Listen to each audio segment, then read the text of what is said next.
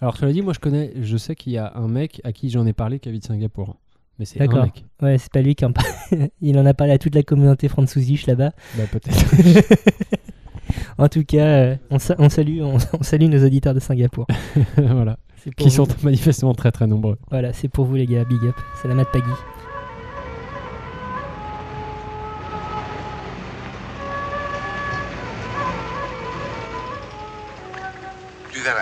c'est amusant de découper. Ah, Cinq agneaux innocents de pré-salé du Mont-Saint-Michel. euh, un bon cuisinier peut faire Ça, un c'est bon de la bonne viande. Bravo.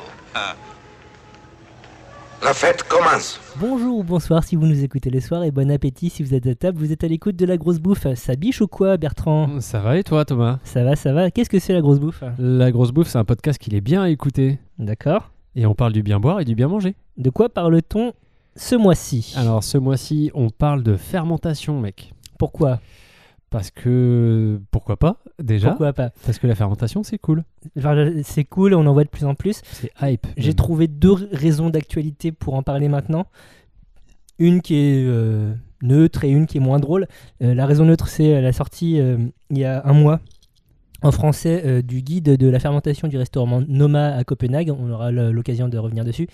Euh, la raison moins drôle, c'est euh, Strasbourg, ce qui s'est passé là-bas. Et Strasbourg, et les Alsaces en général, c'est une terre de fermentation avec euh, la bière et la choucroute, par exemple. Donc, euh, une pensée euh, aux Strasbourgeoises et Strasbourgeois qui peuvent nous écouter. Des gros poutous. Voilà, donc on ferme ce, ce volet un petit peu pas drôle pour revenir à la fermentation. Donc, euh, qu'est-ce que ça t'évoque, toi, comme ça, la fermentation? Ah bah, moi, le pinard direct, mais c'est des formations professionnelles, j'ai envie de te dire. Au-delà de ça. Euh, Au-delà de ça, euh, euh, bah, un goût un peu aigre. Aigre, Ouais. l'acidité, quoi, quelque Ouais. chose comme ça. C'est, cette acidité que tu retrouves dans, dans la choucroute. Dans la choucroute, notamment, ouais. Euh, et puis après, euh, voilà, fermenter, euh, moi, en fait, instinctivement, ça te fait penser à du pourri. Oui, bah parce que c'est vivant. Bah voilà. Et la pourriture, c'est de la vie. Donc, on La va. pourriture, c'est la vie. on- bah oui. Non, non, mais. euh, première- Enfin, ça dépend pour qui, évidemment. hein, mais, euh, mais oui, la, la pourriture, c'est des, des- des choses qui vivent, en tout cas. Euh, ben, on va aborder un petit peu tout ça, de toute façon. Mais oui. Euh, Allons-y gaiement, mon gars. Donc, on va aborder la fermentation dans le liquide. Bon, ça, c'est un truc que tu connais un petit peu. Voilà. On va aborder aussi la, la fermentation dans le manger. Et ça, tu connais un petit peu.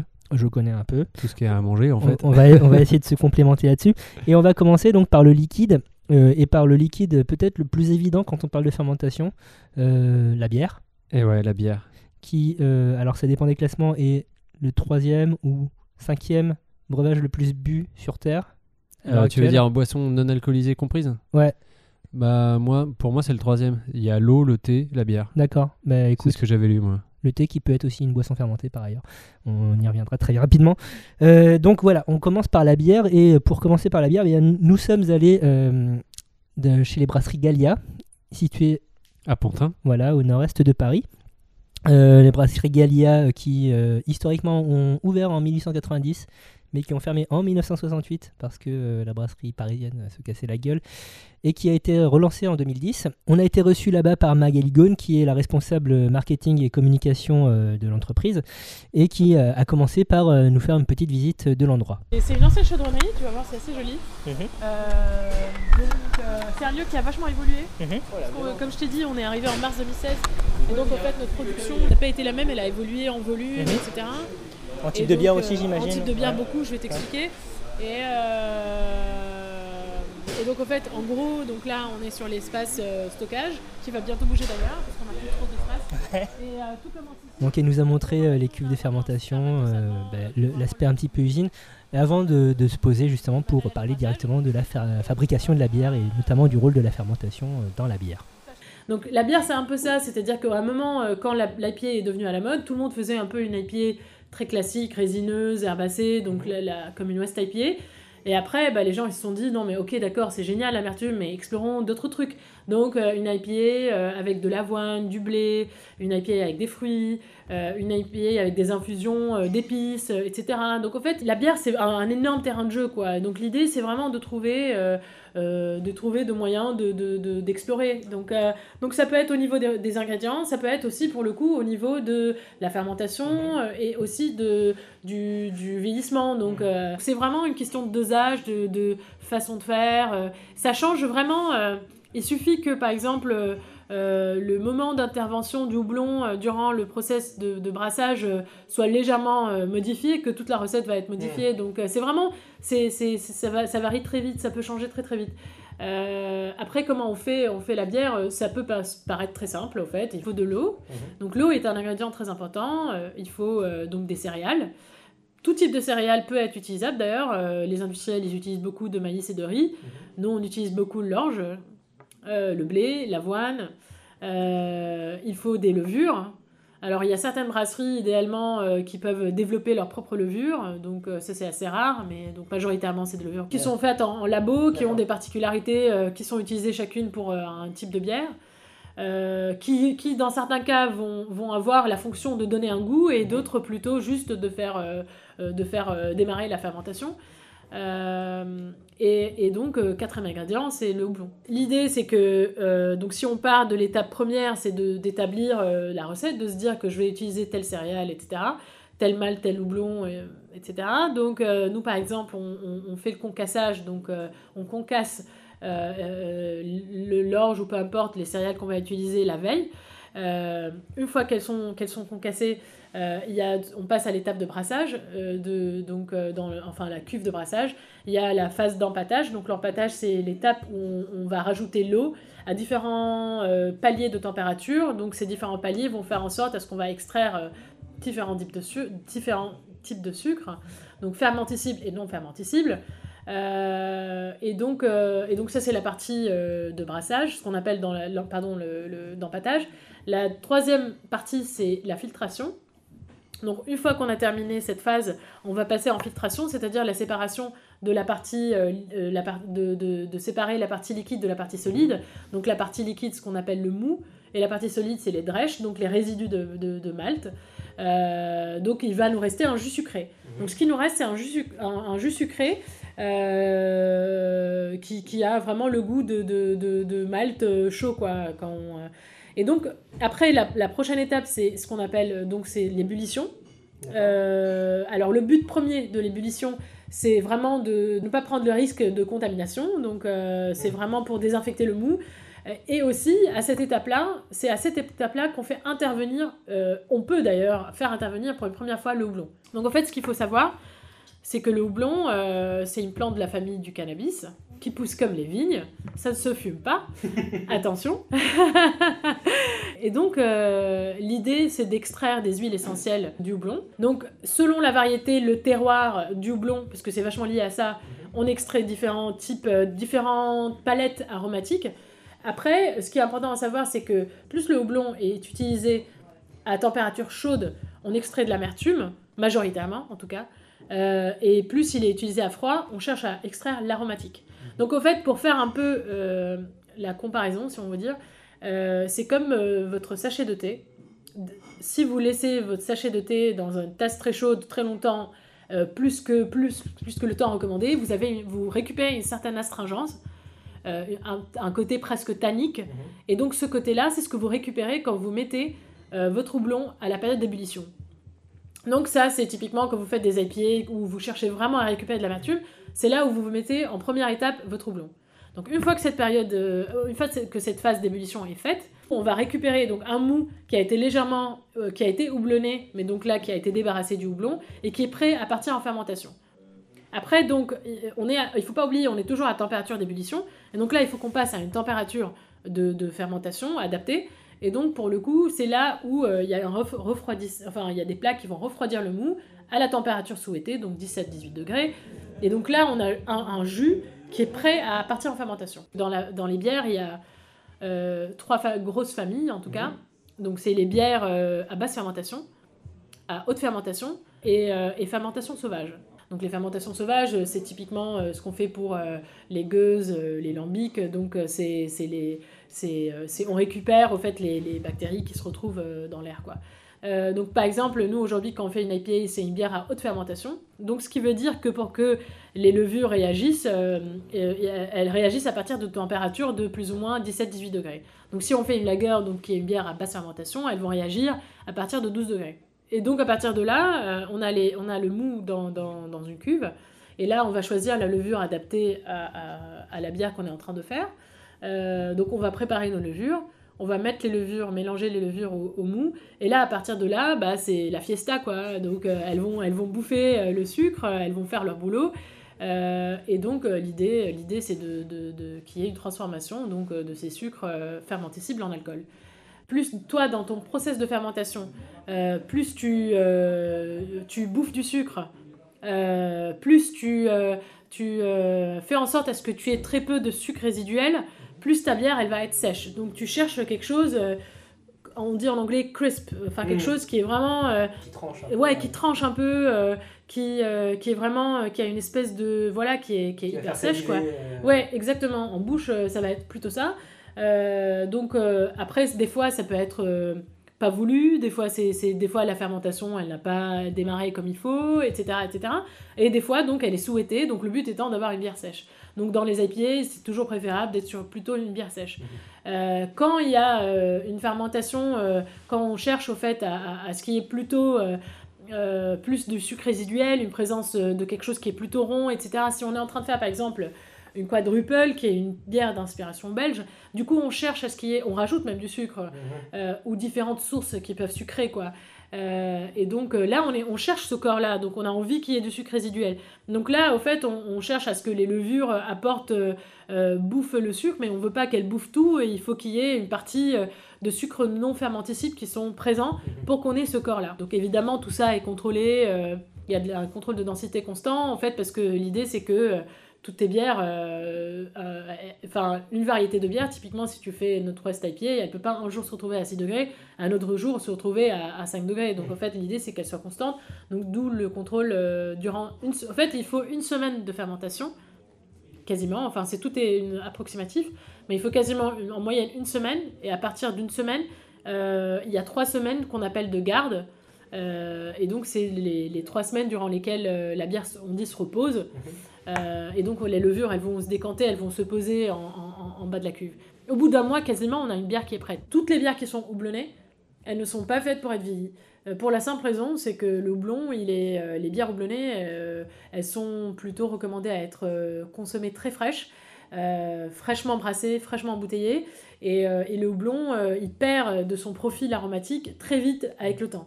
Donc ça, c'est sûr et certain. Et des bières, généralement, je dis, de basse fermentation, type lager, pilsner, etc., elles, elles, elles ont, je dirais, peu d'intérêt à être vieillies. Alors, il y a toujours euh, deux, il y a toujours deux écoles hein, dans tout, mais je dirais plus ou moins, c'est des bières qui, euh, qui voilà, ont peu d'intérêt à être vieillies. Donc, ça nous laisse deux familles, globalement, grosso modo. C'est les bières, euh, c'est les bières acides, et c'est les bières euh, plutôt qui ont beaucoup de corps. Type stout, Ouais, type barley wine, euh, type porter. euh, donc euh, c'est des, des bières qui ont beaucoup de corps, qui vont s'affiner vraiment, dont le profil aromatique va se peaufiner avec le temps et qui vont surtout être très intéressantes au contact de, de différents contenants de vieillissement. Donc, donc nous, typiquement, c'est les deux styles de bière qu'on fait vieillir. Après, le vieillissement en barrique, en amphore, il, est, il change, il est très différent selon la barrique, selon son, son âge, selon surtout ce qu'il y a eu avant. Euh, faire vieillir, par exemple, euh, euh, dans des barriques de, vin rouge, bah déjà dans la catégorie vieillissement dans des barriques de vin rouge, une barrique qui vient du Bordelais n'est pas la même que celle qui vient de, la Loire ou, de, euh, ou de Bourgogne, etc. Euh, euh, si c'est des vins un peu, supposons par exemple, en biodynamie, donc on sait qu'il y a encore dans les barriques des levures qui sont là et qui, qui sont sauvages, qui sont en train de se balader, bah du coup la bière elle va récupérer. Si c'est plutôt un vin conventionnel, donc on sait qu'elles sont un peu clean et donc du coup le jeu des levures il est un peu moins intéressant. Donc ça aussi ça, ça joue beaucoup quoi. Bon, ben, on a appris des choses hein, dans cette interview. Euh, Je suis reparti, les mains vides. Euh, C'est pas vrai. Magali euh, m'a filé deux bouteilles qu'on déguste en ce moment. Ouais. Donc la première qui est deux bouteilles qui sont temporaires. Donc c'est La gamme éphémère hein, de, de Exactement. chez Gallia. exactement. Donc la première qui est une bière de table, une pale ale qui titre à 3,5. Euh, Qu'est-ce que t'en as pensé toi? Bah, très légère, euh, très, très parfumée, avec un petit côté un peu citronné. Le côté lait céréales, tu l'as bien aussi. Euh, légère, rafraîchissante. euh, assez, euh, assez asséchante aussi. Le Ouais. côté euh, vraiment sec, t'as zéro sucre. hein.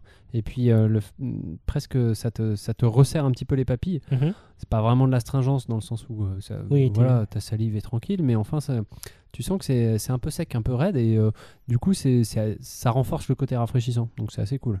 Et comme euh, donc c'est Après, est- c'est une bière assez simple. hein. elle est assez peu effervescente et titre pas beaucoup. Mm. Donc euh, tu disais c'est le genre de truc que tu, tu boirais bien tout au, long, tout au long de la journée Bah, pendant une, c'est ça, euh, tu- une belle journée d'été quoi. Ouais, c'est ça. Il fait beau, il fait chaud. T'es avec les copains. C'est la bière que tu peux boire euh, toute la journée sans, sans grand dommage, quoi. Et puis que tu peux attaquer, euh, tu vois, à 11h. Oui. Dès, dès le petit déj. sans trop culpabiliser. Et donc on a une deuxième bière euh, toute, euh, donc toujours éphémère, euh, un peu plus spéciale qui est la Mirage, qui est une bière qui mélange abricot et thé fumé. Ouais, alors ça, super chelou. Euh, franchement, au nez, très très chelou. Parce que ça sent fort euh, le- la fumée, ça sent vraiment l'abricot. Et, euh, et en fait, au nez, tu t'attends à ce que ça soit salé, presque, Ouais. tellement, tellement c'est particulier. Tu la mets en bouche, et ben, bah, c'est presque Il salé. y a, mon il y a une arrière-bouche euh, salée, ouais. En fait, euh, c'est euh, c'est bizarre hein, parce que euh, c'est des saveurs qui n'ont pas du tout l'habitude d'être associées. Enfin, en tout cas, moi, j'ai jamais goûté et un truc fumé et euh, un truc à l'abricot. Et là, en bouche, comme tu as zéro sucre aussi, tu as à la fois le goût de l'abricot, mais sans avoir le sucré. Et associé au fumé, bah, ça donne un truc. Toi, tu disais que ça, ça- ça ressemblait à de la poitrine de porc, quoi. La poitrine euh, séchée euh, fumée quoi, enfin du lardon, euh, du lardon fumé, des choses comme ça. ouais. Il y a un côté un peu viandard, du coup, Ouais. ouais, qui est assez, assez rigolo. Alors- association avec de la charcuterie, je pense que c'est pas déconnant. Ah mais carrément. Mais du coup c'est hyper déstabilisant. Et puis tu as une belle acidité aussi quand même euh, qui, qui te qui ravigote. hein. Et euh, du coup c'est franchement là pour le coup une bière, enfin une type de bière que j'ai jamais bu, une, une chouette découverte. Donc c'est des bières que euh, euh, de la gamme Galia que l'on retrouve. Donc ils distribuent essentiellement en, en Ile-de-France. Ils essayent de garder un aspect local. Après, tu peux les trouver euh, sur certains points de vente euh, ailleurs en France et peut-être même dans le monde, je ne sais pas. Je crois que c'est répertorié sur le site. Donc si jamais ça vous intéresse, allez faire un tour. Euh, dans l'interview, elle parle de haute et de basse fermentation, enfin de, fermentation à haute ou basse température. Ouais. Est-ce que c'est quelque chose qui existe aussi dans le vin? Euh, non, dans le vin en fait tu euh, tu fais des fermentations euh, toujours à la même température, sinon ça marche pas. Donc, t'as pas deux, types de familles de levures comme dans la bière. Dans le vin, c'est tout, le monde, tout le monde à 20 degrés. Enfin, 20-22 degrés, sinon, sinon ça marche pas. Ben, Justement, tu vas nous en parler un petit peu plus. Mais oui, tout à fait. Donc, euh, parce que la bière, c'est bien sympa. Et c'est c'est parfois, Ouah, c'est la très- condescendance. Ouah, putain. Pardon, excusez-moi. Mais Monsieur le Nophile, excuse-nous. Non, non, mais euh, le, le vin aussi est une boisson euh, fermentée, euh, alors plus récente que la bière, qui est effectivement euh, la plus ancienne, depuis le néolithique, enfin depuis que l'homme fait pousser des céréales.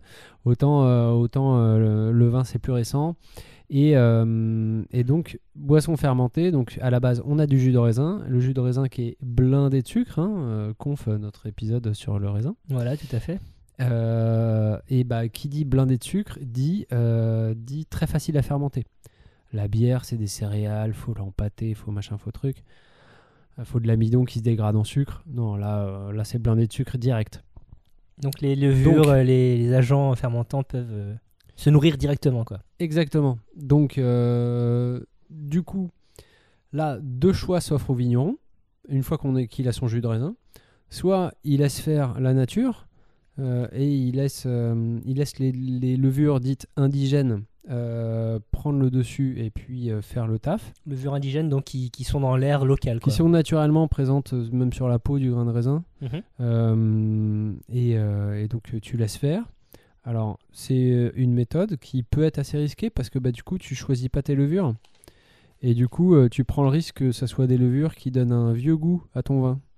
Est-ce que ça participe aussi à ce qu'on appelle le terroir, euh, ces levures indigènes? Mais carrément ça en fait partie. Et tu as des... euh, Voilà, si, si toi t'es vigneron dans un coin et que les levures qui naturellement sont présentes dessus sont moisies, bah c'est dommage pour toi, mais tu peux pas grand chose. Et à l'inverse, il y en a, euh, il y en a qui sont très très bonnes. Euh, donc, euh, soit tu fais ça, mais ça peut être un choix un peu risqué. Enfin, faut être sûr de, ces levures. Soit tu ensemences, donc tu achètes des levures et que, que tu mets dans ta cuve. Laboratoire, euh, conçu en laboratoire, donc j'imagine. euh, Exactement. Ouais, ouais, t'achètes des sachets, euh, voilà, et puis tu, tu les fous dans ta cuve. Un marchand de levure. Après, il y a différents types de levures hein, qui, qui ont différentes caractéristiques. Tu peux choisir tes levures en fonction de si tu as envie qu'elles soient efficaces, jusqu'à ce qu'elles aillent très vite. D'accord. Et, et c'est par exemple le cas quand tu fais du Beaujolais nouveau. Donc littéralement pour faire pisser la vigne, quoi. Enfin, Bah non, euh, l'expression pisser la vigne, c'est plus non, pour le oui. rendement, c'est pour Oui, oui, avoir un maximum de jus. Mais là, c'est juste pour que très vite ça se transforme en vin. D'accord. Soit pour bassement des raisons de trésorerie, Et, et on a tous ce problème, hein, voilà. soit, euh, soit pour d'autres raisons, j'en sais rien. Mais en tout cas, euh, l'exemple le plus parlant, c'est pour faire du Beaujolais nouveau. Quand tu fais du Beaujolais nouveau, il bah, faut que tu sois commercialisé le troisième jeudi de novembre. Hmm. Euh, donc, il faut que ça soit embouteillé euh, bien deux semaines avant, le temps que d'expédier ça partout Mhm. dans le monde. Donc, si, je sais pas, si tu vendanges mi-septembre, bah, ça te laisse pas beaucoup de temps en ça, fait. ça fait un temps de fermentation max de combien à peu près? Quelques semaines, quoi. Enfin, c'est. Ah bah déjà, tu, tu, tu laisses macérer 4 jours. Ouais. Et euh, donc, euh, ça va vite, quoi. Ouais, oui, effectivement. Et ouais. donc du coup, euh, dans ces cas-là, tu choisis une levure efficace parce que t'as pas de temps à perdre. Donc, donc du coup, tu la choisis efficace, quitte à ce qu'elle donne un goût à ton vin. Donc le fameux goût de banane de Beaujolais nouveau, c'est les levures. c'est les levures. Ça n'a rien à voir avec ni le gamay, qui est le cépage du Beaujolais, ni le terroir de Beaujolais. Non, c'est juste le type de, levure. C'est une question que je voulais te poser justement. euh, La, la levure, on a vu qu'elle a influencé sur le goût de la bière. Elle influe aussi euh, sur le goût du vin techniquement. Ah mais carrément. ouais, ouais. D'accord. Donc, soit tu la choisis efficace, soit tu la choisis pour ses qualités aromatiques. Tu as des levures qui vont développer certains types d'arômes, ou développer naturellement certains, certains types de molécules, certains types d'acides. Alors, je suis pas chimiste, enfin, je suis pas œnologue hein, de formation, donc euh, la chimie, franchement, c'est pas, c'est pas mon fort. Mais euh, Quand, quand tu es œnologue, tu dois être fort en chimie? Bah, un œnologue, c'est un mec qui fait du vin, donc ouais. euh, D'accord. Eux, ils peuvent te dessiner la réaction euh, de la fermentation malolactique avec les molécules, les liaisons, Oh là là, les tu doubles utilises des mots liaisons et tout. compliqués. on y reviendra après. Vas-y, Enfin, continue. bref. Euh, donc oui, forcément, ils sont forts en biochimie. Euh, donc, euh, qu'est-ce que je disais? Je disais, chimie. les, t'as des levures aussi qui développent certains types d'arômes. Euh, Mhm. par exemple, euh, pour, en ce moment, euh, pour les rosés, c'est la mode de choisir des levures qui, qui produisent à fond des, des molécules qui s'appellent des thiols. Des thiols qui sont des molécules aromatiques assez éphémères et qui sont assez, en général, marquées pamplemousse. Donc les petits arômes de pamplemousse sur le rosé, qui est un phénomène relativement récent, Mhm. euh, mais en fait tu l'as avec des levures. Là, Une légère amertume, fruitée, ce genre de choses. hein. Ouais, ouais, et puis ça sent le pamplemousse, quoi. D'accord. Euh, sans que ce soit du rosé pamplemousse. Voilà, hein. oui, Ouais.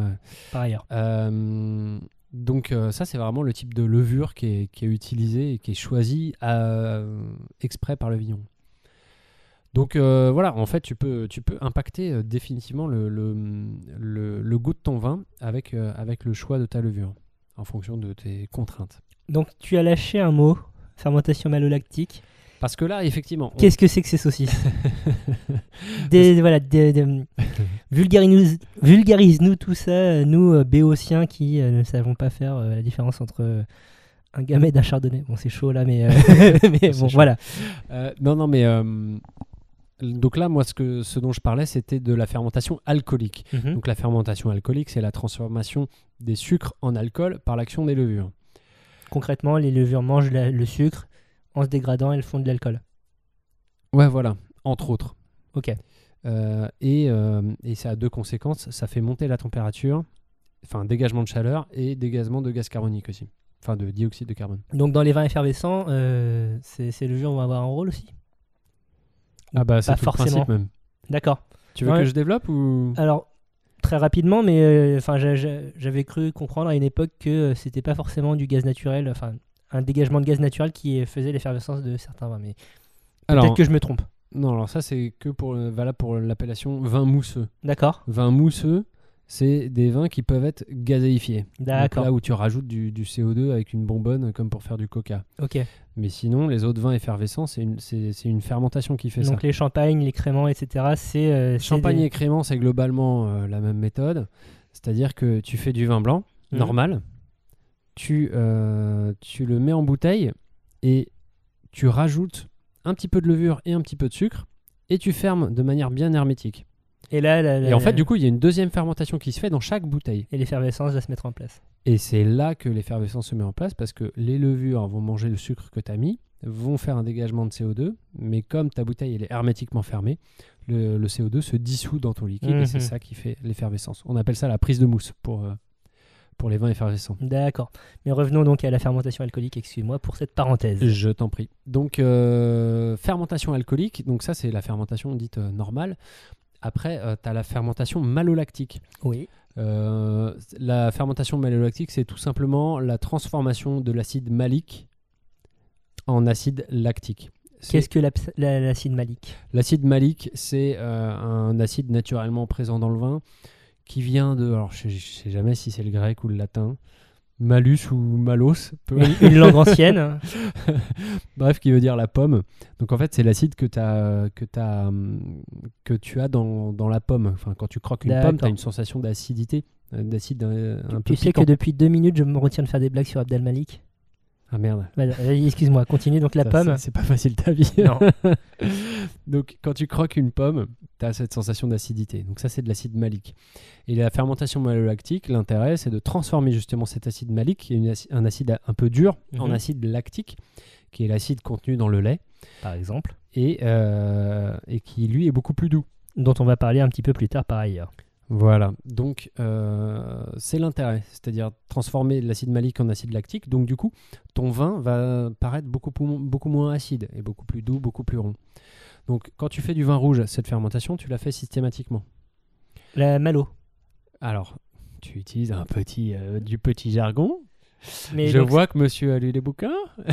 cette, fer- ça- cette fermentation malolactique intervient euh, tout- systématiquement dans la fabrication des vins rouges. Ouais. D'accord. Donc, donc, euh, faire la fermentation malolactique, dans le jargon on dit faire la malo. Euh, donc pour les vins rouges, c'est fait systématiquement. Pour les blancs et les rosés, tu peux choisir de ne pas la faire.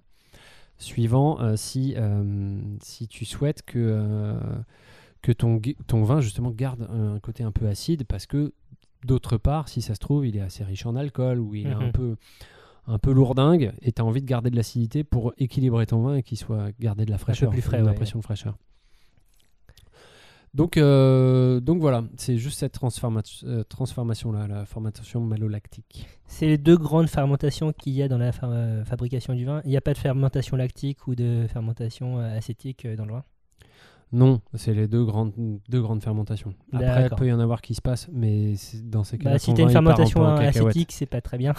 Bah, et lactique, c'est pas terrible non plus. Lactique, c'est pas terrible. Non, bah, enfin, c'est donc euh, il y a plein d'autres possibilités, mais c'est souvent, euh, souvent de la merde qui se passe après. D'accord. Voilà, mais c'est c'est des opérations assez sensibles et qui sont très très surveillées par, par les vignerons, Ok. que ce soit la fermentation alcoolique ou la fermentation malolactique. Euh, si c'est trop court, si c'est trop long, si euh, telle bactérie euh, est présente, si telle autre, et si il y en a une qui prend le dessus et pas l'autre, etc. ton vin il part vite en cacahuète. Donc j'imagine que c'est le processus, enfin que la situation est assez similaire à celle qu'on a vue avec la bière. Toutes les étapes comptent dans, le goût final du produit. La fermentation, ça, va jouer sur quoi comme profil de goût généralement dans la fabrication du vin? Euh, Parce que par exemple la macération des pots, ça va plutôt apporter du tannique, ce genre de choses. La fermentation va jouer sur des, va, va jouer sur des notes particulières ou ça peut jouer sur euh, l'ensemble du goût? Ah bah ça peut jouer sur tout en fait. Mhm. Ça peut jouer sur tout. Après, ça, ça impacte surtout l'acidité finale de ton vin. Mais Mhm. après, ça peut apporter des tas d'arômes euh, différents. Euh, par exemple, tiens, un autre type de fermentation dont j'ai pas parlé. Bim. Fais-nous plaisir. Euh, dans la région du Beaujolais, il y a une vinification un peu particulière qui s'appelle donc. euh, je te passe euh, le, le- le détail, mais qui s'appelle la macération semi-carbonique. Et euh, en fait, c'est un procédé qui permet une fermentation intracellulaire. Donc là, ce qu'on fait, c'est qu'on on met des, euh, des grappes de raisin entières dans une cuve, mais on les écrase pas. On libère Mhm. pas le jus. Mhm. On les garde vraiment intacts. Donc pour ça, déjà, faut couper à la main. Sinon, euh, si tu Oui, si coupes à la main, écrase, si tu vendanges à machin, la ouais, machine, ouais. ça marche pas. Donc tu les mets dans une cuve, tu les entasses. Avec le- la gravité, il va y avoir un petit peu de jus qui va se créer dans ta cuve. Un petit peu beaucoup.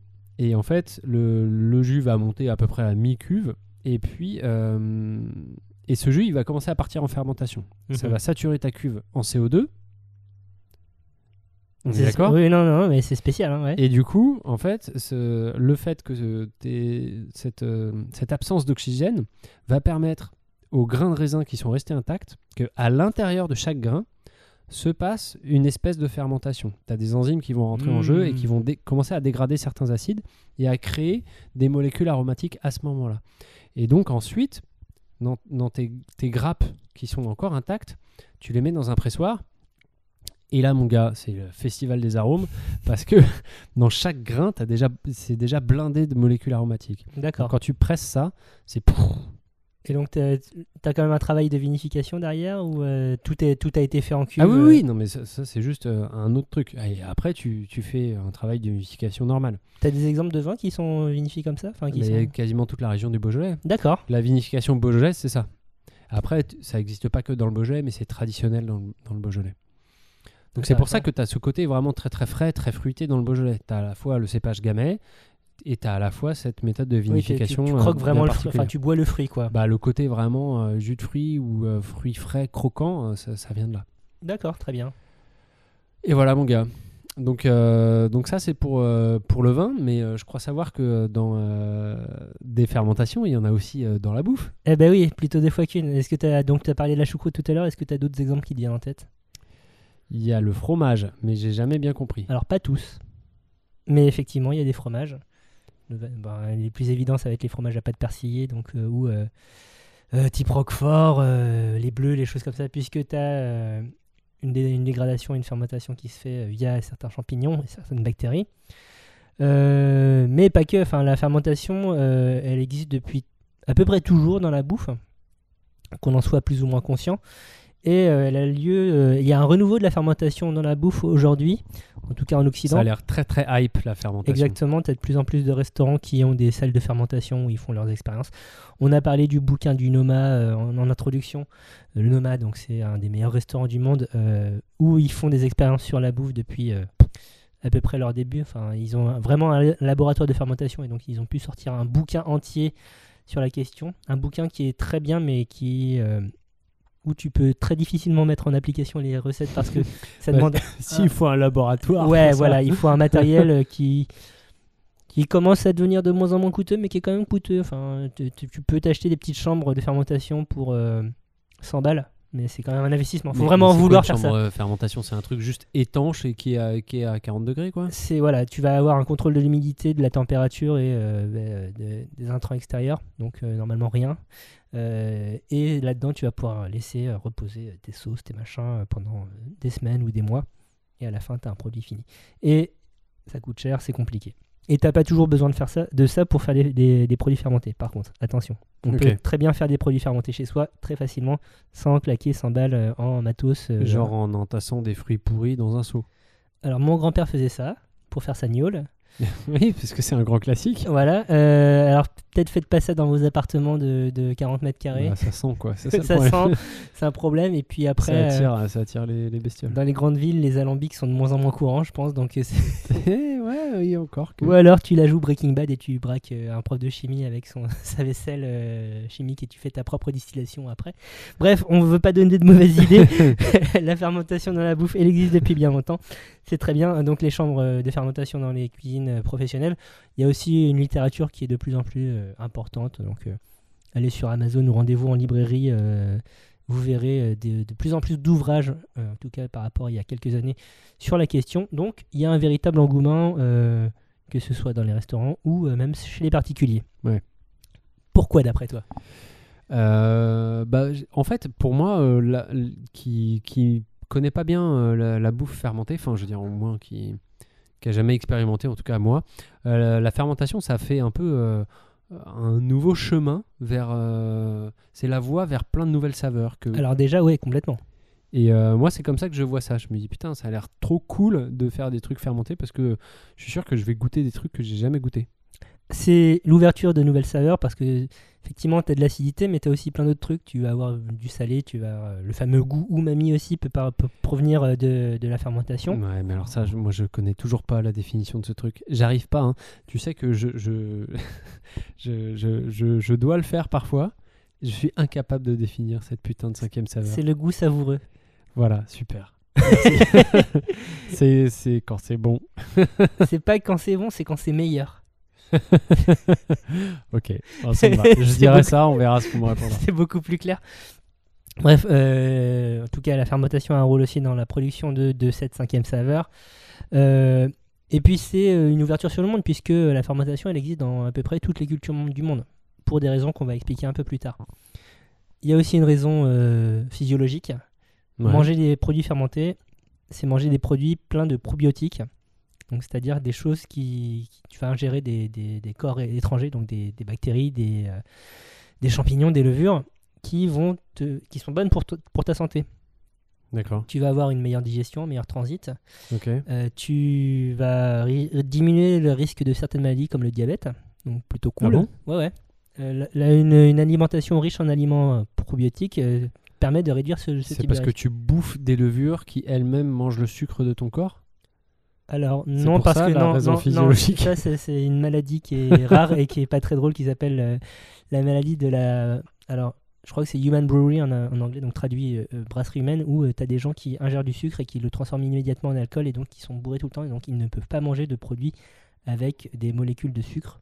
Donc ça va Putain, jusqu'à jusqu'à l'amidon quoi donc c'est très compliqué pour eux dans la vie je pense.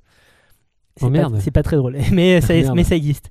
Bon. Euh, donc ouais non plutôt euh, comme tu vas blague. tu vas apporter tu auras un meilleur transit tu, tu vas renforcer tes défenses immunitaires aussi parce que tu vas amener des corps étrangers donc euh, tes défenses naturelles vont euh, si euh, ça attaque ton corps eh ben, tu elles vont se renforcer là-dessus Voilà. Euh, les aliments probiotiques ne peuvent fonctionner qu'avec des aliments prébiotiques c'est-à-dire en se nourrissant de, de choses donc pas le sucre mais euh, des aliments riches en fibres généralement J'ai pas compris ce que tu as dit. c'est-à-dire que un probiotique, c'est un, aliment avec plein de plein de, de, de bactéries de micro-organismes des organismes vivants qui t'aident, machin. voilà Et c'est quoi l'histoire du prébiotique? Les prébiotiques, c'est les aliments que vont consommer ces, ces micro-organismes. D'accord. Donc il faut d'abord que tu Il qu'ils aient quoi équilibrer bouffer, entre quoi. les deux. Voilà. Donc c'est pour ça que généralement, c'est des aliments dont tu n'as pas spécifiquement besoin naturellement. Mhm. Enfin, si, toujours, parce que tu auras toujours des, des fibres, des trucs. Mais voilà, les aliments riches en fibres, techniquement, tu n'as pas besoin de fibres parce que c'est ce que tu évacues quand tu vas aux toilettes. Mhm. Mais c'est des, des choses euh, que, dont se nourrissent ces micro-organismes. D'accord, ok. Donc c'est plutôt cool. Euh, les aliments fermentés à masse égale avec euh, leur contrepartie euh, non fermentée sont plus riches en oligo-éléments, en vitamines, en minéraux, pour une raison assez simple. C'est que la fermentation entraîne une perte d'eau. Tu as, parlé toi-même de montée en température. Mhm. Donc tu as une évaporation naturelle qui se fait. Et donc, du coup, tu as une perte de poids, mais tu as une concentration euh, des, des- de tous ces, de tous ces oligo- oligo-éléments, vitamines, etc. Donc, Bah moins t'as de flotte, euh, meilleur c'est quand même. exactement. Donc, si, si tu euh, manges euh, Plus savoureux. 200 grammes de chou cru et 200 grammes de choucroute, tu auras plus de vitamine C dans la choucroute que dans ton chou blanc euh, en, en rémoulade, quoi. Voilà pourquoi c'est bien aussi. Et bien alors du coup tu parles de choucroute, mais euh, comment ça marche du coup la choucroute? C'est une fermentation lactique donc, Alors. euh, que tu n'as pas abordé parce que euh, c'est pas bien dans le vin manifestement. Euh, bah, c'est euh, une fermentation qui va se nourrir des, des sucres de, de- de- du produit, Mhm. donc là en l'occurrence le chou, Mhm. et qui vont le transformer en acide lactique et pas en alcool. D'accord. L'acide lactique euh, qui est un acide, comme tu l'as dit, présent dans le lait. Euh, ça va donc euh, changer le goût, Mhm. qui va devenir un petit peu plus euh, acide. C'est ce que tu disais en introduction quand tu parlais de la, la nourriture fermentée, ça te fait penser à l'acidité. Ça vient de là. Parce Ouais, ouais. que dans la bouffe, généralement, sauf euh, un cas très précis, enfin plusieurs cas très précis, mais un cas très connu dont on va parler tout à l'heure, euh, les, les fermentations sont des fermentations lactiques. D'accord. Donc, tu as la choucroute, tu as plein de, de choses. dont, euh, J'ai pas envie de spoiler, mais bon, le kimchi, voilà. hein, par exemple, le c'est- kimchi, C'est une fermentation euh, lactique. On en parle un peu plus tard. Chaque chose en son temps. Le- bah, tout ce qui est yaourt, évidemment. Donc, euh, tu Mhm. m'as dit que ta compagne fait des yaourts. hein. Ouais, tout à fait, ouais. Bah, c'est une fermentation Elle fait lactique. des aussi. yaourts pour nous. Voilà. Et j'avoue, c'est trop bon. voilà. Enfin, il y a eu des loupés, mais là, ce- les dernières fournées sont Il y a toujours bonnes. des loupés.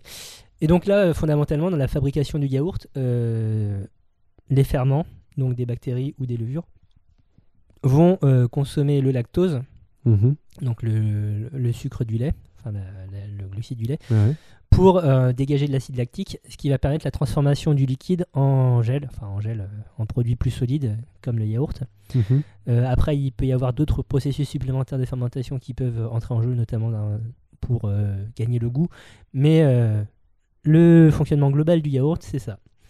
C'est clair? Bah ouais, c'est bon, que- j'ai tout compris. Et du coup, donc, euh, tu, tu as pris un petit peu les devants en parlant de fermentation, enfin, de- en, me faisant, en me forçant à parler de fermentation lactique, salaud. je suis vraiment un bâtard. Mais tu as aussi des fermentations al- euh, alcooliques euh, dans la nourriture. T'as des Euh, fermentations alcooliques dans la nourriture. Et le cas le plus connu, bah, c'est le pain. Le pain. Tout euh, simplement parce que les levures du pain consomment Ouais. le sucre de la farine, Oui. dégagent un gaz, Oui. le CO2, qui permet de gonfler, de faire gonfler. Et ça, c'est une fermentation alcoolique parce que tu n'as pas de dégagement d'acide lactique ou quoi. Mais elles sont où les molécules d'éthanol? Ah, y a, alors, euh, il n'y a pas, y a, y a pas, y a pas de, de relâchement d'a- d'alcool. Parce qu'on parle de. Alors, j'ai le nom de la levure sous les yeux. C'est la, les Saccharomyces cerevisiae, qui sont. euh, Ça, c'est les mêmes levures que pour la bière, ça? Exactement. Euh, et donc, le dégagement d'alcool, eh bien, euh, oui, je ne me suis pas posé la question. Pardon, merde. mais j'imagine que euh, c'est brûlé euh, par la cuisson du pain. Ah, c'est pas con. Ou alors c'est évaporé lors. tu peux te euh, bourrer la gueule avec euh, du pain pas cuit?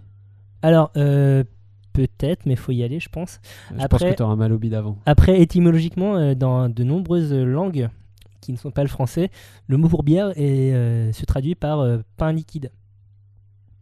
Donc, tu as, Ah ouais. une filiation qui se fait comme ça. Notamment donc en, en Égypte ancienne, un des mots de, de- en ancien égyptien, parce que c'est une langue qui a beaucoup évolué, euh, se traduit par euh, pain liquide. euh, donc, euh, c'est une chose intéressante à savoir. Thomas, Oui, une question que se posent beaucoup de nos auditeurs.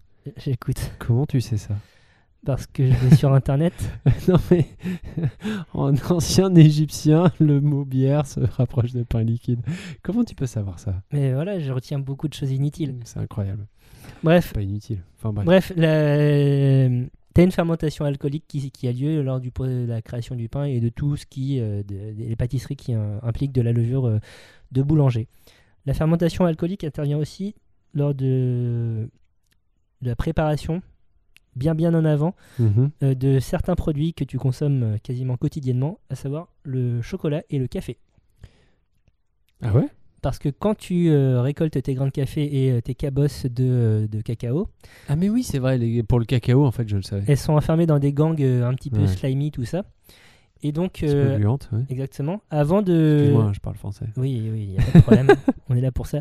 Avant de les mettre à sécher et de les faire torréfier plus tard, tu Ouais. dois passer par un processus de, de fermentation qui se fait à l'air libre Ouais, pour euh, se débarrasser justement de, de- de ces gangs un peu, un ouais, peu ouais, crado. un peu crado. Voilà. Donc, c'est les cas de fermentation alcoolique les plus communs que j'ai en tête pour... euh, On fait pareil pour le café du coup. Oui, oui, Ça, parce que pareil, c'est un petit grain, mais au milieu, le- la graine de café est au milieu d'une gangue euh, fruitière, quoi. si. D'accord, ok, ça marche. C'est une baie. C'est les cas de fermentation alcoolique euh, les plus communs à ma connaissance, en tout cas, euh, dans, coup- dans la bouffe. Et du coup, dans le pain, donc le process de, de panification, c'est dû juste donc à cette fermentation. Mhm. Et les alvéoles dans ton pain, Mhm. c'est euh, le dégagement de CO2 de cette fermentation. Exactement. En fait, quand les levures meurent, elles, euh, elles produisent du CO2, quoi. Donc c'est ça qui crée euh, cette, euh, cette aération. D'accord, ok. D'accord. Donc, euh, une baguette bien alvéolée, ça veut dire que c'est un pain qui a eu bien le temps de monter. Et euh, ok. Donc, euh, qui sera plus digeste aussi. Et, euh, Oui, oui, oui, c'est. Alors, je sais plus dans quoi j'ai lu ça, mais c'est un truc que j'ai lu et que j'ai retenu.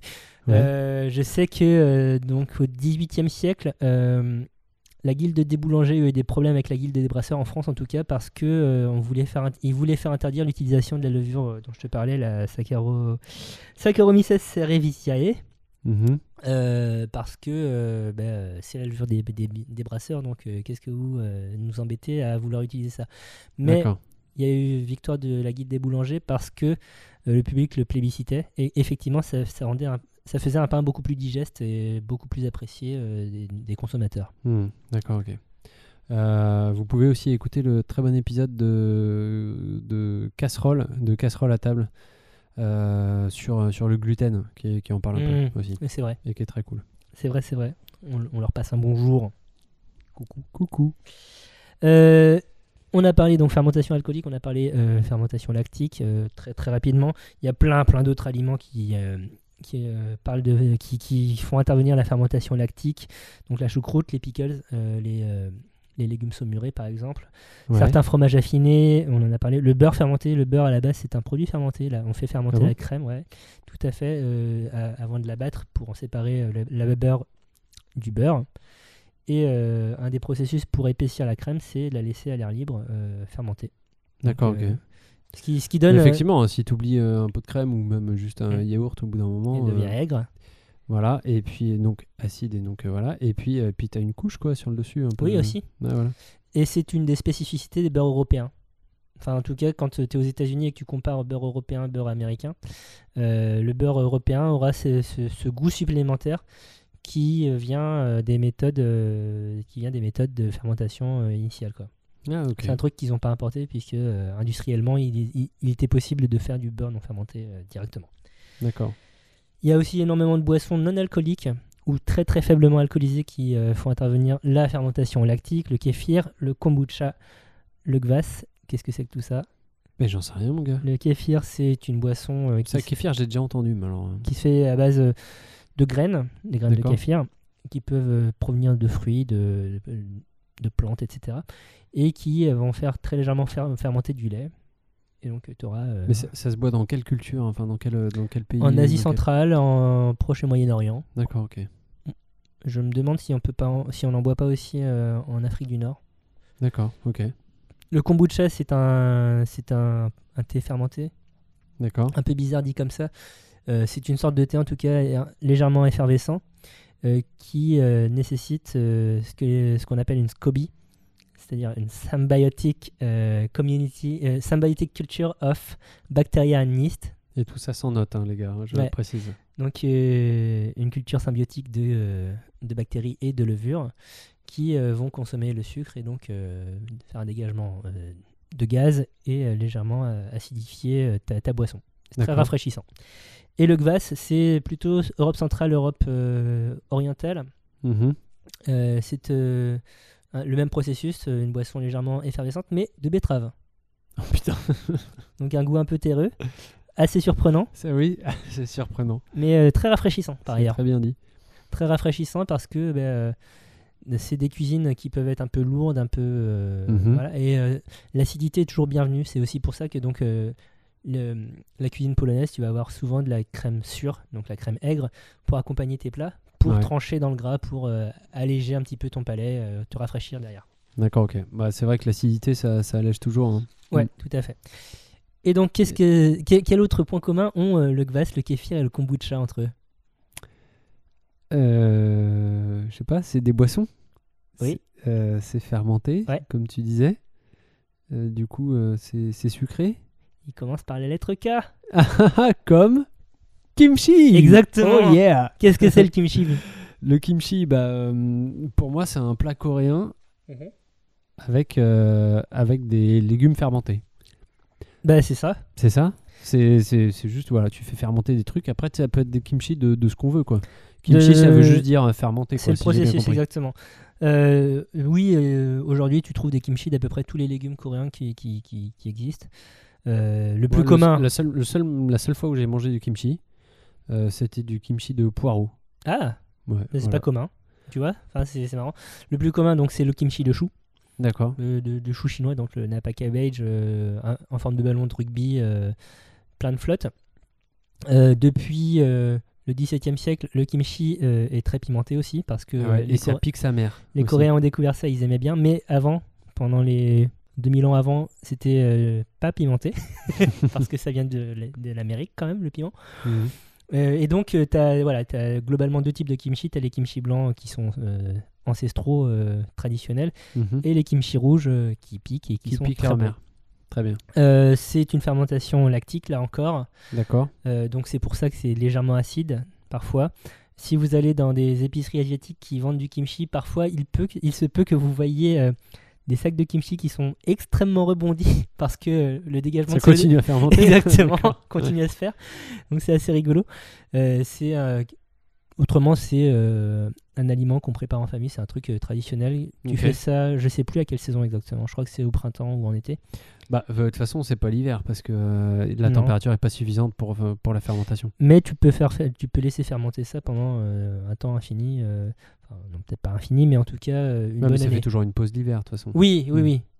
Oui, oui, oui, effectivement. Ah de- dernier fun fact sur le kimchi, en Corée, tu as généralement deux frigos dans les maisons. Un Bah pour ouais. les aliments et un pour le kimchi. Sachant que, sachant que le frigo à kimchi euh, sert généralement à stocker plein d'autres trucs. Mais oui, oui, euh, parce que euh, bah, ça occupe une place importante. voilà. C'est des frigos vastes et euh, je rêve d'avoir un frigo comme. Bref, voilà. Ok. Donc, Euh, si jamais tu avais la place dans ton appartement, on saurait quoi t'offrir. Ah, mais tu n'auras pas la oui. place.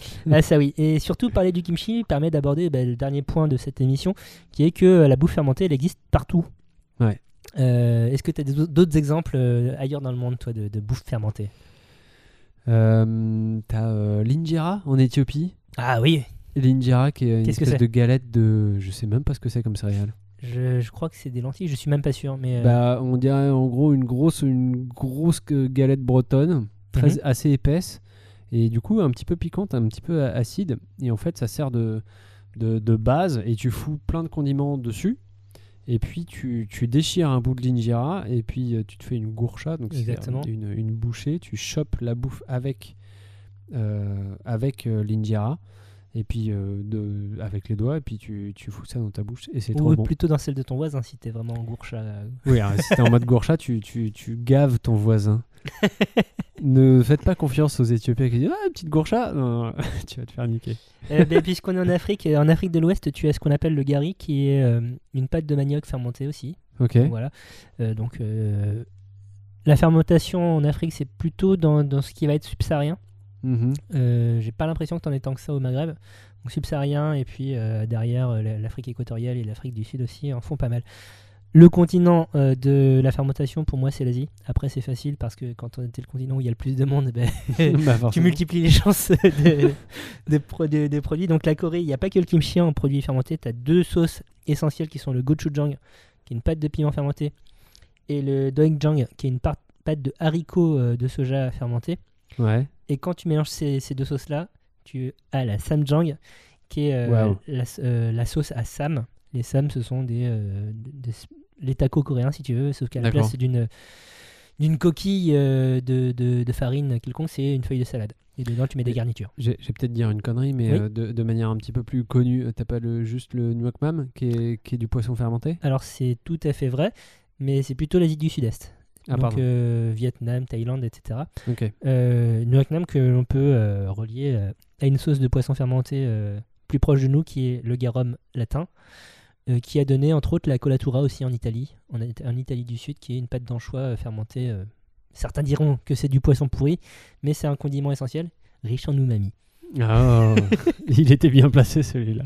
Bravo. Donc t'as la Corée, t'as le Japon aussi qui, qui s'est fait une spécialité des produits fermentés avec les tukemono qui sont des légumes fermentés dans du son de riz. D'accord, ok. C'est pas, c'est pas commun. Attends, dans du son de riz?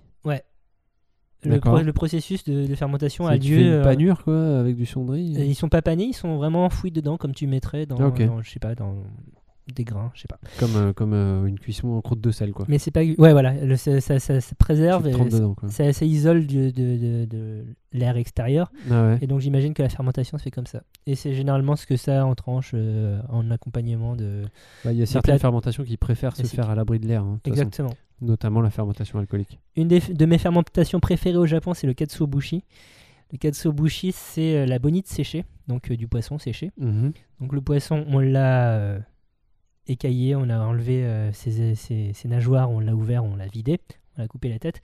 On l'a mis à sécher et fumer pendant plusieurs jours, voire plusieurs semaines. Ouais. Et après, il rentre dans un processus de fermentation. On inocule des levures dans le poisson C'est génial. pour qu'il devienne dur comme du bois. Putain. Et je me- dans quel cerveau malade euh, c'est né cette idée quoi? À quel moment les gars se sont dit tiens, et si on mettait ce champignon? Et puis ça fera du bois et après on pourrait le râper en copeaux Ben voilà. Ah oui, et après, tu, tu, prends, tu prends une râpe et puis tu, tu assaisonnes ton truc dessus? Euh, alors, euh, tu t'en sers pour faire des bouillons. Le, le bouillon dashi, qui est euh, le bouillon de base au Japon, c'est Ok. fait à, la- à base de katsuobushi. Tu peux parsemer des flocons de katsuobushi euh, sur tes takoyaki, sur tes okonomiyaki. C'est très rigolo parce que euh, avec l'effet de la chaleur, tu as l'impression que les flocons dansent. Donc c'est Ah putain, c'est ça c'est ça. J'ai déjà bouffé dans un resto japonais t'as l'impression que c'est des pelures d'oignons. là. Ils te servent Exactement. un truc très très chaud, et puis, euh, enfin, dans un récipient très chaud, et puis avec plein de trucs qui bougent, t'as l'impression que c'est des pelures d'oignons. Et bien ça, c'est un produit de la fermentation, mon pote. Oh, incroyable. Et euh, il y a des trucs euh, beaucoup plus ghetto, donc euh, les kusaya et le shioku, euh, shiokura aussi, qui sont euh, des euh, intestins, de, des, des abats de poissons ou de fruits de mer. Puis comme c'était pas assez dégueu comme ça, on s'est dit tiens, si on, les voilà, fermentait. ça. Bon, autrement, en moins ghetto, t'as le miso évidemment, hein, donc la pâte de, de soja bien connue. Euh, on va pas faire tout le tour du monde, mais euh, euh, les œufs de 100 ans en Chine sont, sont connus, c'est aussi des pro- produits de fermentation. Les œufs de 100 ans, euh, parlons-en. Oui. Les œufs de 100 ans, on est d'accord que c'est juste des œufs pourris, Alors, enfin fermentés quoi, du coup. oui, ils sont fermentés, oui, D'accord. Mais pas pendant 100 ans, Non, d'accord, ok. jusqu'à ce que euh, le blanc devienne euh, Vert. légère- légèrement translucide. Ouais. C'est immonde ce truc. c'est immonde en, en- Enfin, esthétiquement Excuse-moi, je n'aime pas. Ah, tu n'aimes pas, tu n'aimes pas le goût. C'est spécial, ça sent très fort l'ammoniac. On va dire que c'est clivant. Exactement. D'aucuns associent ça au foie gras, écoute. Oui, voilà. À Bah, cause de la texture, notamment. Content pour eux. Euh, en Océanie, tu as une, une spécialité néo- néo-zélandaise qui m'a intrigué, qui s'appelle, alors attention, euh, prononciation, le kanga pilao, qui est une pâte de maïs fermentée que d'aucuns associent au vomi. Euh, C'est le est- même que pour les autres 100 ans, du foie gras qui, qui- qui est une spécialité euh, qui a été créée par les Maoris après la colonisation par les anglo-saxons. Bah, s'il y a du maïs, ouais, j'imagine que c'est Mais, pas... mais ils ont adopté ça et ça restait d'abord euh, dans la communauté maori, donc c'est assez intéressant. Euh, impossible à trouver chez nous, il paraît, parce que il- Bah, si c'est dégueu, en même temps, on va pas commencer c'est pas à dégueu, non, ça, ça, ça a une texture et une odeur dégueu, mais ça se trouve c'est très bon. Si. Voilà. En Amérique, tu as la chicha dans les Andes, Euh, qui est euh, une boisson alcoolisée euh, à base de maïs. Ouais, Je me disais que j'ai déjà entendu ce nom. Tu as une version non alcoolisée qui c'est la plus connue et péruvienne, c'est la chicha morada que j'adore, qui est une boisson très rafraîchissante ou chaude, mais il paraît que ça peut se boire chaud, mais j'ai jamais fait ça. Chicha morada à, ba- ah ouais, à base de maïs violet. D'accord. Et c'est très bon. Et c'est violet, du coup? C'est ouais, c'est un ouais, c'est un violet foncé, ouais. D'accord. Mais moi, je croyais qu'au Pérou, ils, ils buvaient que de l'Inca Cola. La preuve que non, des fois il faut boire autre chose pardon. plutôt que pour. Tu, tu, tu peux boire autre chose que des choses qui te préviennent de la malaria, quoi. Tu peux euh, boire de la chicha morada ou du pisco hein, aussi, euh, par exemple. Ouais, le pisco, ça guérit tout. hein. le pisco ça guérit tout. En Mexique, tu as le pulque qui est un, un alcool d'agave. Voilà. Et en Europe, alors euh, c'est euh, la, la fermentation est plutôt dans les pays au climat continentaux voire nordiques. T'as évidemment, alors euh, attention, le massacre du mont, le, le, surströmming. Ça t'évoque quelque chose? Euh, alors, peut-être que c'est juste mal prononcé. non, je rigole, je sais pas du tout. C'est une conserve de poisson suédoise euh. Non, qui est gondolée. Enfin, c'est c'est- c'est pas des sardines de garde. Enfin, les sardines de garde de la Belle-Îloise, c'est c'est, le paradis à côté de ça. D'accord. Parce que on met donc ce poisson fermenté dans la boîte Ouais. Et donc la fermentation continue. Ouais. Et au bout d'un certain moment, ta, ta boîte de conserve va se gondoler parce que le, le CO2 euh, bah oui, oui, va ça, prendre ça la place. Ouais. Tu ne peux pas voyager euh, avec ça dans, Ah, Dans un avion, c'est Ouais, interdit. en, en bagage cabine, tu peux pas l'avoir dans ton bagage cabine. Ça va en soute, je crois. Attention, c'est pressurisé. Et donc tu manges ça essentiellement euh, en grand, au grand air parce que ça pue. C'est un des trucs qui sent le pire au monde apparemment. Attention, plat d'extérieur. Et donc c'est une, une, une spécialité suédoise euh, relativement rare et donc euh, suffisamment rare pour que ce soit considéré comme euh, délicat et, et délicieux. Très bien. T'as- donc on a parlé de la crème aigre, on a parlé du garum. En Islande et ouais en Islande, tu as deux produits fermentés bien bien hardcore.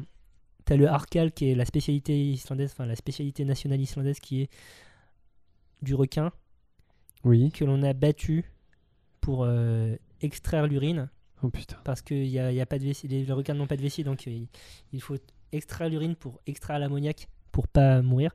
Enfoui dans le sable, laisser là fermenter pendant plusieurs semaines et ensuite déguster séché. Donc c'est juste du requin dont on a retiré la partie toxique, Ouais. qu'on a enterré Ouais. et laissé euh, fermenter, Ouais. et donc pourrir euh, tranquillou euh, en dessous quoi. Puis séché, voilà. Donc ça c'est la, la spécialité. on le vide quand même. Je crois les- je- il me semble qu'il est. Enfin, les- Après, tu as, le level supérieur qui est le kiviak, qui sont des petits pingouins que l'on a mis à que l'on a mis à fermenter à l'intérieur d'une peau de phoque. Oh.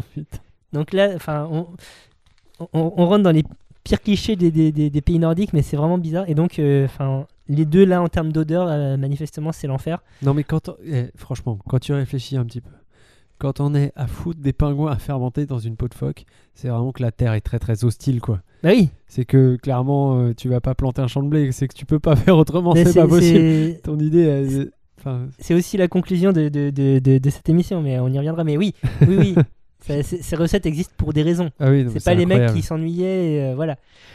Et euh, plus proche de nous, donc euh, la plupart des, des charcuteries italiennes sont aussi des sous-produits de fermentation, Ouais. puisque as, voilà, tu, pour faire la flore euh, autour des, des, des- des saucissons ou autres, tu as besoin euh, d'une petite fermentation. Quoi.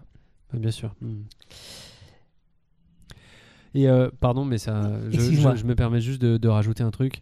Euh, J'ai goûté une fois une tome de Savoie déclassée. Tu connais le concept? Ah non bah, La tome de Savoie, comme, euh, comme beaucoup de fromages, c'est euh, c'est- donc il y a eu une fermentation pour Mhm. arriver à ça. Et euh, en fait, euh, il y en a dont la fermentation se passe pas très bien. D'accord Ou ça, ça, Ça part en sgeg. Ça, ça part un peu en sgeg. Et auquel cas, on parle de tome de Savoie déclassé. Et dans ces cas-là, c'est des fromages qui puent l'étable. Ça, mais vraiment. t'as- Ah t'as- donc t'as- t'as as le goût de la ça vache. sent le cul de la vache, quoi. Ouais. Mais vraiment. Et, euh, et c'est devenu assez recherché dans la région, en fait. Et euh, dans les supermarchés locaux, tu peux trouver de la tome de Savoie déclassée et qui coûte euh, plus cher que de la tome de Savoie tout court. La rareté Parce- fait... euh, ouais. Bah voilà, et puis euh, c'est c'est un truc, c'est un marché de niche, mais qui marche bien. Donc voilà, c'est rigolo. Et c'est très bon. Et donc, ça me permet de faire un dernier rebondissement sur toutes ces bouffes fermentées, parce que dans beaucoup de cas, la bouffe fermentée, ça pue. Oui. Ça pue parce que ça vit, en fait. Ça vit et ça meurt d'ailleurs. Euh, mais oui, euh, ces odeurs assez costauds, c'est euh, le produit des bactéries qui, qui se multiplient, qui meurent et qui euh, dégagent des, des, des- des arômes, hein, finalement. Donc, si ça pue, Plus ou c'est- moins heureux, mais. euh, si ça pue, c'est que c'était vivant, et donc, euh, bon, bah, c'est peut-être bon. En tout cas, c'est peut-être bon pour ton corps. Voilà, c'est ça. L'émission touche à sa fin. Ouais, et Qu'est-ce- bah écoute, une bien belle émission, mon gars. Qu'est-ce qu'on retient de tout ça? On retient que euh, bah, quand c'est vivant, c'est cool. Et parfois c'est bien, parfois ça pue. Parfois, ça pue. Parfois les deux. Surtout, j'ai envie de revenir sur un truc que tu as abordé il y a, quelques, il y a deux minutes. C'est que euh, toutes ces bouffes euh, fermentées, euh, elles existent pour des raisons. Elles existent parce que les, les gars, ils avaient rien d'autre à se foutre sous la dent. Ouais. Et que, Ou En pour tout des cas- raisons sanitaires aussi. oui, pour des raisons sanitaires, pour des raisons saisonnières aussi. Parce que Mhm. le- là, la, la recette, la spécialité néo-zélandaise, le maïs, il ne, pousse- ne pousse que pendant un mois en Nouvelle-Zélande. Et donc, bah, il faut faire des réserves. Et donc, faire fermenter la, la pâte de maïs, ça permet de- d'en manger tout au long de l'année. quoi. Ouais. Mm. Donc euh, la fermentation c'est bien. ça, permet de bouffer toute l'année, ce qui est quand ça même permet pratique. de bouffer toute l'année. ça- ça- ça- les produits fermentés se conservent plutôt bien généralement, Mhm. conservés dans les bonnes conditions. Si vous voulez faire de la fermentation, euh, il y a de plus en plus d'ouvrages, on l'a dit, euh, qui, sont, qui paraissent sur le sujet.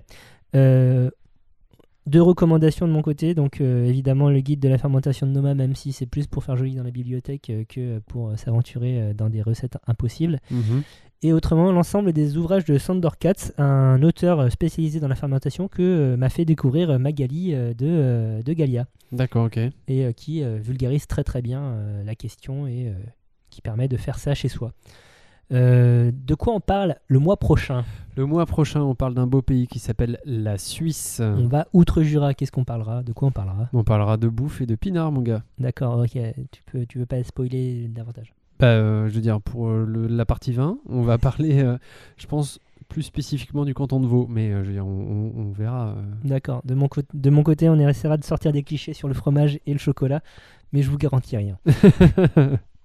On remercie euh, donc euh, Magali Gaune de, et la brasserie Galia en général pour euh, l'interview qu'ils nous ont accordé. C'est ça, merci à eux. Euh, la Grosse Bouffe est un podcast mensuel qui sort tous les 21 du mois. Vous pouvez nous retrouver sur Ocha, Apple Podcast, Spotify, Podcast Addict et tous les autres réseaux de podcasts ou je sais pas quoi. Voilà, écoutez-nous parce qu'on est cool. Recommandez-nous s'il vous plaît, Oui, à vos voisins, à vos amis, à votre famille, à- Voilà. à, à vos collègues, À vos amants. à, votre belle famille, Oui aussi, oui. à, vos voisins, je l'ai déjà dit. Ou à vos autres voisins. Voilà. Ok. Euh, on peut nous retrouver où autrement? Euh, on peut nous retrouver sur le réseau social Twitter, euh, la underscore grosse bouffe. La et underscore Grosse Bouffe. et, on peut nous retrouver par mail. Envoyez-nous des mails si vous voulez. La Voilà. grosse bouffe podcast gmail.com. On se fera un plaisir de vous répondre. Voilà, tout à fait. Euh, bah, D'ici là, Bah des gros bisous. voilà, faites fermenter des trucs. Voilà. Lancez-vous. Parce que les- le ferment, c'est la vie. Le kimchi, c'est pas très dur à faire en plus. Donc, euh, sérieux, faites-en. Ce sera bien meilleur que les trucs qui coûtent trop cher euh, en supermarché. Voilà. des gros bisous. Et puis sur au ce 21 message prochain. révolutionnaire qu'on se quitte. Allez, salut Bisous, ciao.